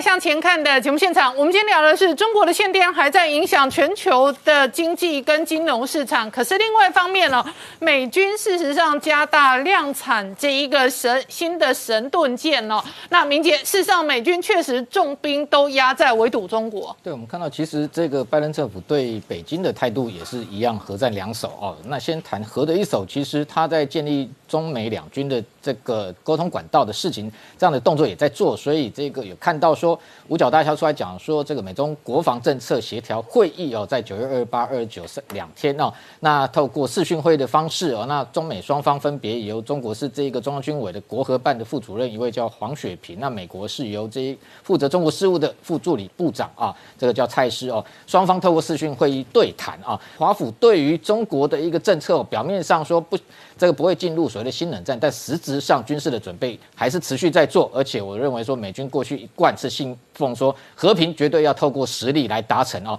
所以建军备战还是他一个重要目标。那发展军力才是根本。所以我们刚刚。讲到说，美国海军哦，近期它在发展所谓的新一代的巡防舰哦，星座级的巡防舰。不过这星座级的巡防舰哦，其实你如果去看它的规格哦，其实它已经俨然就是一艘小神盾的驱逐舰啊。那特别是因为过去传统上巡防舰的概念哦，基本上因为美军的派里级的巡防舰过去着重在反潜，其实它在吨位约约莫三千到四千吨哦。吨位不大，但是这一次这个新座级的新一代巡防舰，如果根据美国国会研究处公布相关数据显示哦，它的整个吨位已经放大到满载七千五百吨哦，七千五百吨其实已经是等于解放军零五二 D 驱逐舰的一个规模。那为什么会放大到这么大的一个吨位？当然，最主要是说因为里面加了很多的一个这个电力的设备，那同时预留一些模组化的空间。那电力设备主要的目的是什么？因为上面。未来即将要这一个直接换装成 SPY 六 V 三型的一个雷达，那这一型 RSR 雷达哦，配合神盾战斗系统，基本上来讲，它的一个规格就是等同于像现在伯克级的神盾舰，而且是最新的，像近期来讲，它最新下水的哦，DDG 这个一二五。这个卢卡斯号基本上上面就是用 SPY 六的一个雷达，这样的一个 ISA 雷达，它的一个效能比现有所有伯克级 SPY One D 哦效能要来的高三十倍之多。也就是说，对空中目标的一个侦测各方面的反应来讲，都要比过去来的迅速哦。那还有同时，因为耗电很需要的就是镭射武器，所以未来新一代的星座级哦，预计打造二十艘。那这样的一个新一代的巡防舰或作为航母打击群的护卫舰，上面就会配备所谓的这一个高功。高能的这个镭射武器啊，那当然，这个最主要是说它未来的一个任务还是着重在反潜哦，所以上面可能会配 SQS 这个六二型的可变深度的一个这个声呐。那同时它上面的防空系统目前来讲并不清楚说有多少的一个数量哦，那但是整体上来讲，这个吨位放大到七千五百吨哦，也就是说未来其实已经不会有这种小型的这一个巡防舰，其实台湾。在进行研发跟国造下新一代的这个巡防舰吨位也可能放大到五六千吨，主要都是因为上面如果你今天要配置 ISR 雷达，它会非常的耗电啊。那同时因为像这样的一个未来打造二十艘首艘二零二六年即将要下水的新一代的美军的这个巡防舰，其实它造价目前曝光是说只要一百五十亿，其实非常划算，因为相较于伯克级来讲，可能要高达四百亿的这个造舰经费哦，一百五十亿来讲。相对来说是非常廉价。其实这样的一个小神小神盾呢，也是台湾海军过去一直梦寐以求哦。未来有没有可能台湾进一步跟美方接触，说能够获得新一代这一种的这个巡防舰哦，作为台海防卫之用，我觉得也值得观察。那同时哦，这个中共的这几天，你看到他在珠海航展哦，不断的曝光一曝光一些新式武器。那除了歼二十哦或者歼十六 D 之外，还有包含像 F F C 三十一哦，这号称是下一代哦。这个解放军航母可能配置的舰载这个逆中呃的这一个战机，那这一型 F C 三十一，其实我们过去观察已经讲了非常多年，是是是不是时机什么时候能够真正呈现出来哦？那它的一个总工程师讲说，今年年底渴望可以看到，但是其实它的外观哦，其实大家都看得很清楚哦，连先前这个美国的这个前总统川普都说，解放军这个不断在仿造美军的战机，那包含像这一型，基本上看起来就跟 F 三十五非常的像啊，那未来它实际的性能如何不晓得，这次也是对外就是展出一个模型，但。但是更引人注目的是，它旁边哦，这个也同时展示了这一个等于说霹雳十五一这样的一个过去号称射程有三百公里的一个中程空对空飞弹，但是这霹雳十五一哦，实际上看这个它中间介绍相关的性能资源哦，它实际的射程其实只有一百四十五公里，也就是说，过去中国官媒不断的吹嘘说它的射程可以超过美军的 AM 一二零 C 五或 C 七。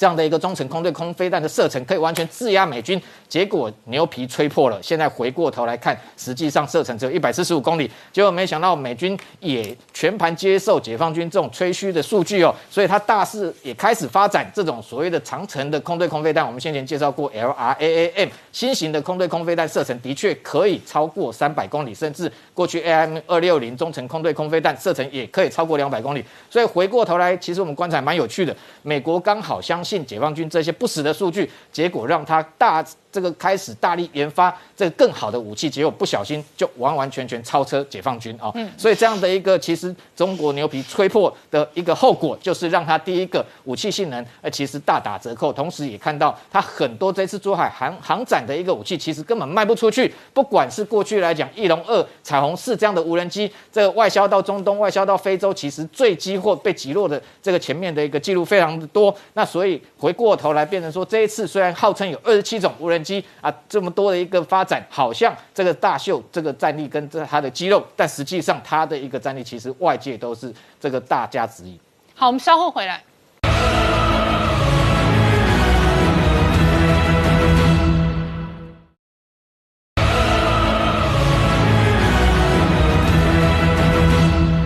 年代向前看的节目现场，我们今天聊的是台北股市今天重挫三百六十多点哦。那这一波波段的跌点事实上已经有千点了。那美股事实上这几天也跟着跌哦。昨天晚上事实上哦，美股也没有反弹，那这个道琼也跌点高达五百点哦。是，所以美中双双的跌法都拖累了台股。没有错，我们看到这一波从不止中国的问题哦，现在美国的问题也越来越大，所以导致这一波全世界的市场都在开始往下滑哈。就以美国道琼来说，道琼这一波从高点大概是跌了五趴下来哦。如果整个九月份来看，大概是跌了四点二九趴啊。好，那当然事情还没有延续，因为就我们在录影的时候的电子盘其实都还是在下跌的，所以跌幅不大哈。那纳斯达克的部分就跌幅再大一点，大概跌幅已经超过六。趴的波段来说，好，整个九月份跌幅大概也是五点三趴。那费半更多，费半是美国四大指数当中跌最多的哈。这一波的高点下来有六点二趴，那四九月份的部分是跌四点六七趴。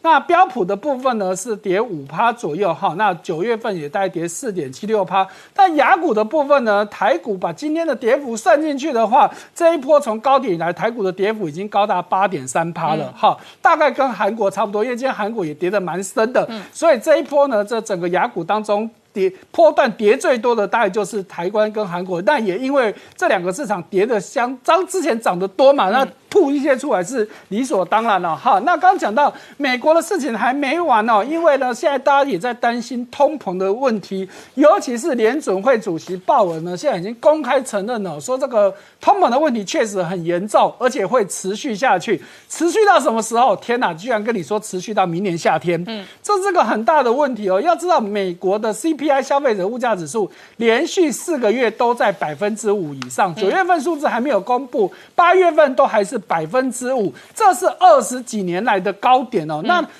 在对应的就是经济成长率，哎，在九月份的联准会的利率会议里面，是把今年的经济成长率从原本的百分之七下调剩百分之五点九。换句话说，美国今年通膨跟经济成长率几乎要打平了。这是一个非常大的问题。但是如果通膨压力这样飙高的话，联准会的缩表跟升息的速度幅度，可能压力就更大。没错，所以确实这个鲍尔又出来讲哦，这个升息哦，你看从上半年的时候跟你说最快二零二三年升息，那后来跟你说下半年九月份的时候跟你说下半年明年的下半年可能就要升息，但是最新鲍尔又告诉你的升息可能要再提前的，因为如果真的通膨要到明年夏天，那搞不好明年上半年美国就要先升息，要不然整个通膨真的会压不下来，所以这是我们要去小心的地方。好，那再回到中国的问题，好，现在中国的银保监会的主席哇。郭树清亲自出来说要来处理恒大的问题哦。好，那至于要怎么处理，他们还没有明说。可是媒体猜测呢，很有可能就让恒大彻底破产，因为呢，大家都说啊，这个许家印太过傲慢了，明明。公司已经出了一大堆问题，你不赶快解决，好像以为自己大到不能倒，所以呢，应该给他一个教训哦。所以呢，很有可能大家猜会不会跟一九九八年的这个广东国际投资信托公司的处理方法一样，当时也是类似的情况，后来政府就决定放给他倒，那现在也是很有可能。不过呢，这郭树清已经有揭示有两个原则，第一个就是。买预售屋的呢，一定要保障你不可以有烂尾，一定要把工程完成。第二个是买债券的，你自己看着办的，一定是打折还钱的。好，再来，因为为什么要把这个房地产的部分呢？哎，要求要一定要完工嘛，因为担心会拖累整个市场哦。所以呢，另外一方面，中国的人行行长易纲也在北京开了另外一个会议，这个会议呢就把北京的银行。早来跟你说，不准雨天收伞，尤其是对这些开发商、供应商的放款，你不可以中断。再来，还有。打算买预售屋的民众，你也要持续放款。注意哦，他只有说预售屋的部分，可是如果是二手房的部分，很抱歉就没有了。好，那可是呢，另外一方面，银行也很担心呐，因为全中国现在大概有一百五十万户的预售屋的这些贷款者，那这些怎么办？如果房价崩盘，很多人预售屋缴了钱，后来就不想缴了嘛。那整个这个金额加起来大概有多少？高达五十兆人民币之多，是个很可怕的数字哦。好，那再来被。恒大拖累的这些相关的企业，现在现赶快想办法能卖的赶快卖哦。其中中策集团呢，它本来持有恒大汽车的股份，就在这几天呢，也把它卖掉了哈，大概卖到一点六亿的港元。好，讲中策集团，大家可能很陌生，可是如果跟你讲，二零零九年他曾经想要收购台湾的南山人寿，而且差一点就成功了，结果他现在已经濒临倒闭了哦。你看他现在。股价跌到剩多少？连一角都不到哦，不是一块钱哦，是那跟紫光很像啊。对，紫光当初也想要这一个发下豪语，想要收购，想要吃台湾的半导体，甚至台积电。是当年甚至都价格都跟南山都谈好了，可是因为。当时怀疑是中资，因为它表面上是港资嘛，可是怀疑它背后有中资所以，后来被紧急喊刹车，所以没有成交哦，哈，所以你还好没有成交，不然可能就是台湾的南山人寿有也要被拖累了，哈，这是很可能的事情了，哈。再看到日本，哈，我们之前讲到日本养养老金去踩到这个。这个很大的地雷，哎，所以呢，现在日本养老金开始警觉了。嗯，本来他们是从十月份决定要投中国的国债，是政府债，还不是地方债，也不是现在喊卡吗？现在喊卡了，连中国政府的国债他们都不敢买了。台湾也要喊卡啊，所以这是一个很大的问题啊，不只是这个日本政府的养老金。本来大家这个日本的这些金融业，尤其保险公司都在看日本养老金的动作，结果看到养老金一喊停，哎，本来这些保险公司都要跟进的，现在大家全部都喊卡，大家听清楚，是国债，国债到底说应该是最安全的，结果现在大家都不敢投资了。好，我们稍后回来。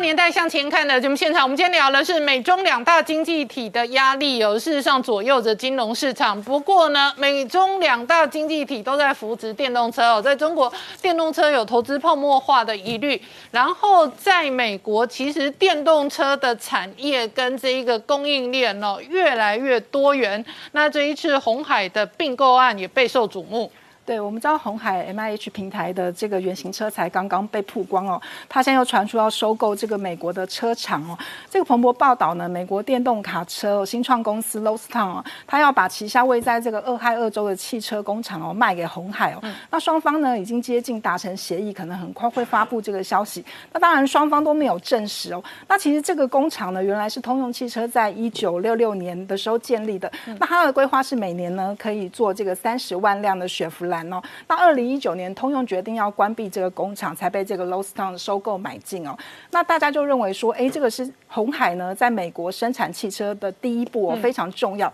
它离这个美汽车梦哦，其实已经越来越近了。那最近我们看到红海也很积极哦。那像这个，它六月哦，才以这个认购私募的方式变成这个硕和的第二大股东。嗯。那去年呢，其实也用同样的方式变成这个融碳的第一大股东哦。嗯。那前两天呢，又再度扩大了合作的阵容哦，把这个中钢集团旗下的中碳哦，也列入这个。合作的伙伴，嗯那为什么？当然就是为了电动车的电池。那他们将来要怎么分工呢？这个中碳呢，主要就是在这个负极材料、嗯介相石墨碳微球的部分。那硕和呢，就是提供这个细的材料技术。那融碳呢，就是在这个人造石墨的部分。他们要进一步合成这个高性能动力电池的负极材料，然后红海再把它导入这个电动车里面。嗯，那我们可以看到红海电动车的这个电池小联盟哦，他们的股价走势。那红海因为最近都是在比较整理的。这个范围，因为毕竟电动车是很长期的这个题材。那我们看到像硕和，它是做这个太阳能导电浆嘛。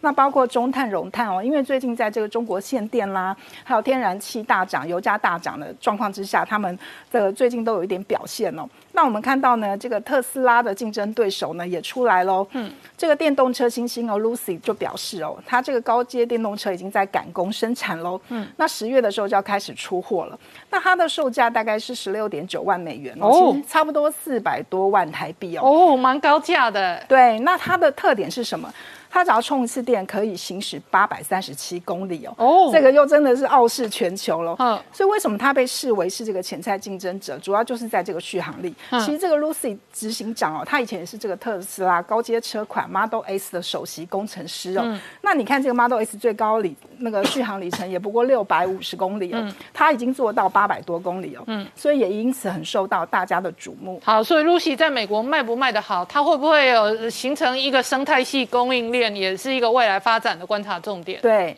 那我们只要想到奢华哦，我们就会想到这个劳斯莱斯哦。那我们知道这个劳斯莱斯的那个汽车哦，其实它在这个十年前哦，它已经在这个日内瓦车展哦推出了这个纯电动汽车。我们现在画面看到就是劳斯莱斯推动的电动汽车。对，你可以看到它真的是精品中的精品哦，非常的奢华。哇，这个空间呐，跟这个外形哦。那真的真的是让大家觉得非常的羡慕哦。那其实它也是运用这个最高最高等级的 Level 五的自动驾驶技术。那其实它现在这个是自动驾驶哦。对，而且它这个哦，其实五年前它就已经推出，在车子里面是没有方向盘的哦。对，我们知道特斯拉之前说它不要有方向盘，大家都觉得哇很惊讶嘛。但是其实你看劳斯莱斯在。这个很久以前，它就他就已经有设计出这个原型车，那它这个车子也在世界上各地巡回哦，要来这个展示哦，所以这个奢华看起来好像电影情节的科技玩具，对对对，充满未来感这样，对，就是让大家非常的期待。那另外我们也看到，看完了豪华车款，我们来看这个迷你的电动车哦，那它是一款这个社区电动车哦，预计有未来几个月哦就会在欧洲十三个国家销售。就画面这一个，这一个事实上只能坐一人或。者两人吧，对，它是两人座。嗯，那你看它的特点，其实就在它旁边非常大，还有上面非常大的这个玻璃天幕。所以虽然它车子非常的小，但是你并不会觉得很拥挤哦，有一种露天的感觉。那它的售价大概就是三十几万台币哦。嗯，那不过呢，它有一个比较那个的问题是说，它最高的时速只有。三十七公里，对，所以如果你买了 它代步啊，对，但是如果你要上高速公路的话，可能就会有一点困难。那它还是这个中国制造的车子哦，它虽然是洛杉矶的公司，对，所以非常的特别。那另外呢，我们也看到这个中国轨道交通工业峰会哦，在河北召开。这个中车集团呢研发的无人驾驶新型都市列车也公开亮相了。嗯，那我们知道现在做的车子呢，就是要环保、要绿能、要智慧化嘛。像它就有这个 OLED 的显示的屏幕哦，跟这个大尺寸的那个电电容的触控技术，在这个车窗上面。嗯，所以其实你在车窗上面也可以看到这个图案浮现出来。嗯，那它比较大的特点是说，它整个车子哦。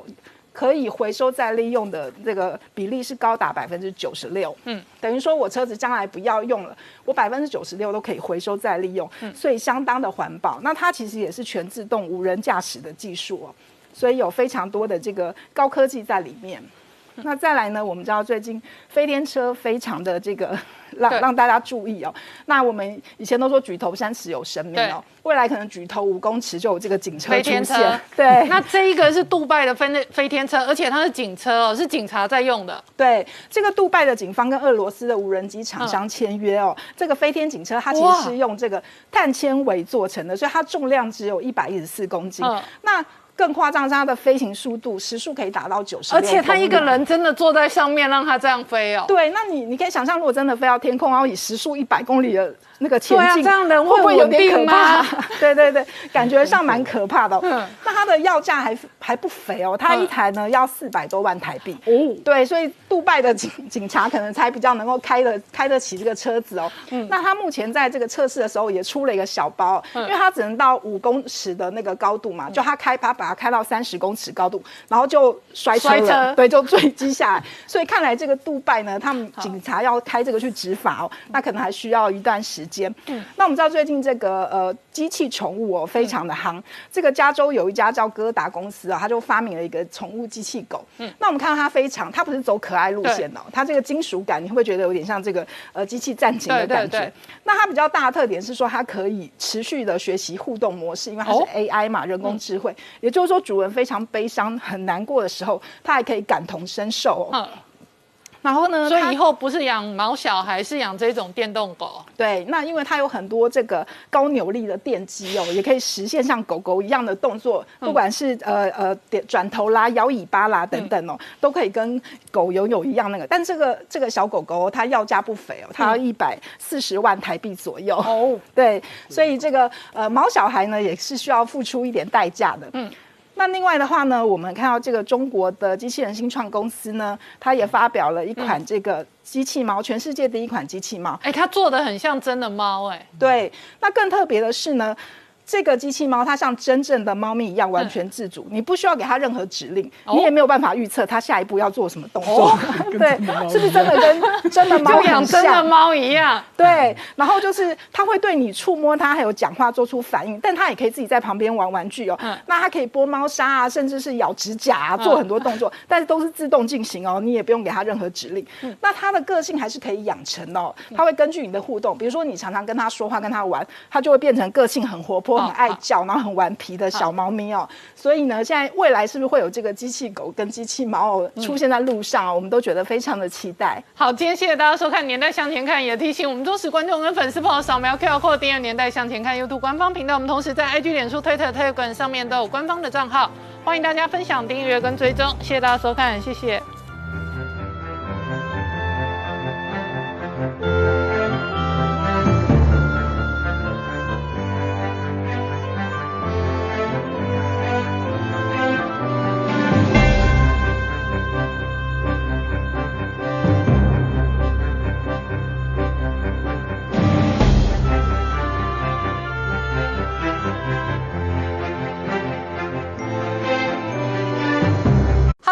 陈林官，拜托大家支持唯一官方频道《年代向前看》，赶快按订阅哦。